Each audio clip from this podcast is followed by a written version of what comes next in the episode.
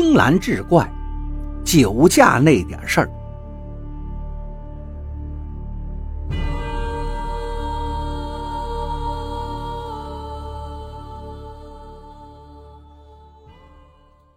不料没过几天，出了意外。那天黄大松喝得酩酊大醉，又钻进车里，刚把吹风机对准检测管子，就听有人在拍车窗。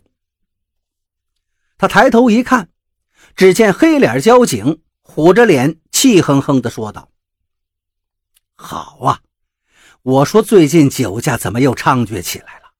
你们是真有绝招啊！”黑脸交警把发现的情况向上级做了汇报。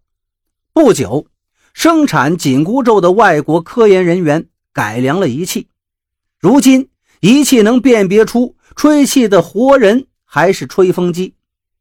黄大松懊恼了好几天，这都怪自己大意呀！但即使仪器性能提高了，要对付他还是有办法的。黄大松跟小孙几个人研究了半天，他们发现这仪器不能分辨吹气的人是谁。于是每次出去喝酒，黄大松就拉上个不喝酒的朋友，让他帮自己吹气，轻松就蒙过了紧箍咒。可是老找人帮忙吹气并不方便，有时偶尔出去喝酒找不到人帮着吹，还是个难题。有一次。朋友送给黄大松一只小京班这只京班十分聪明，让坐就坐，让站就站，还能学人作揖。黄大松出门时，经常把这小京班带在车上。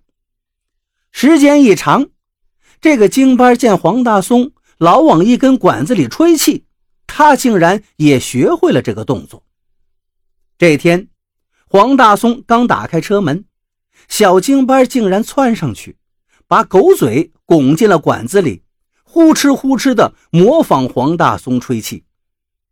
黄大松一愣，不禁哈哈大笑起来。谁知笑声没落呢，车子的发动机轰然一响，竟然启动了。原来这个仪器呀，分辨不出是人还是其他动物吹的气。黄大松先是一呆，随即兴奋地抱着小京班转了好几圈啊！哈哈，老天爷给了我一只神狗啊！从此每次出去喝酒，黄大松都把这只小狗带上，帮自己吹气发动车子。他还给小狗起个名字叫大胆儿，它的座右铭就是“只要胆子大，紧箍咒也不怕”。有了大胆儿的帮忙，黄大松是横行酒场，大杀四方。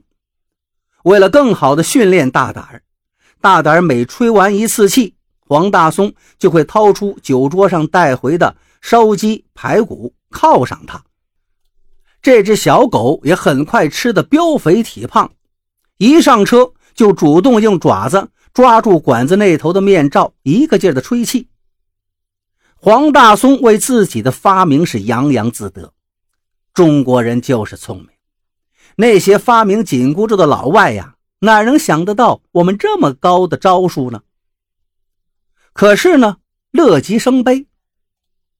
一个雨夜，两斤白酒下肚的黄大松摇晃着上了车，大胆立即吹响了发动机，车子上路了。不久。黄大松酒劲上涌，车子在路上画起了之字。在一个转弯处，前方突然出现了一辆大货，随着一声剧烈的撞击声，黄大松只觉得自己飞到了天上，落下来之后便失去了知觉。醒来时，黄大松浑身剧痛，发现自己全身缠满了绷带，被固定在夹板中。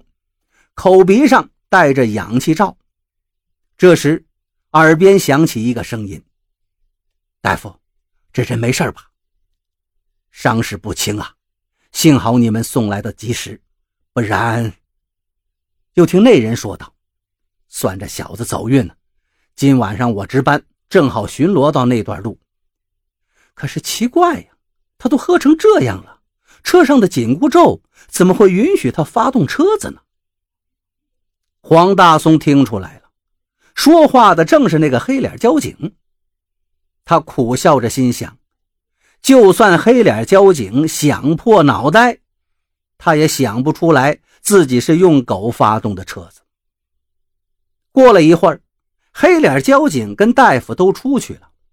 黄大松迷迷糊糊，刚要入睡，就感到有个热乎乎的东西在舔自己的脸。他努力睁开眼睛，发现竟然是大胆儿。在车祸中，这只小狗竟然奇迹般的毫发无损。黄大松此时全身骨头剧痛，心烦意乱，想张嘴叫大胆儿到一边去，可是发不出声音。就在这时，大胆突然显得急躁起来，用爪子不住地扒黄大松的脸。黄大松吓坏了，心想：这狗是不是疯了呀？任凭他怎么挣扎哼哼，可是大胆依旧不依不饶。终于，他扒下了黄大松口鼻上罩着的呼吸面罩，然后把自己的狗嘴拱进去，又呼哧呼哧地吹起了气。原来，大胆以为这个氧气面罩是发动车子那个吹气管呢，向里面吹气是自己的工作呀，怎么能够劳驾主人呢？为了那些烤鸡排骨，大胆奋力地朝管子里吹起了气，而黄大松只觉得自己的呼吸是越来越艰难，不一会儿就感觉眼前发花，手脚冰冷。不久之后。有关部门宣布，遏制酒驾的紧箍咒计划失败了。原因很简单，中国的司机都太聪明了，再先进的仪器都对付不了他们。而黄大松由于氧气面罩脱落，大脑缺氧时间长，造成了半边身子瘫痪。不过，唯一的好处是，如今他再喝酒之后出门，也不怕交警了。因为他现在的车子没人会查，那是一辆崭新的轮椅。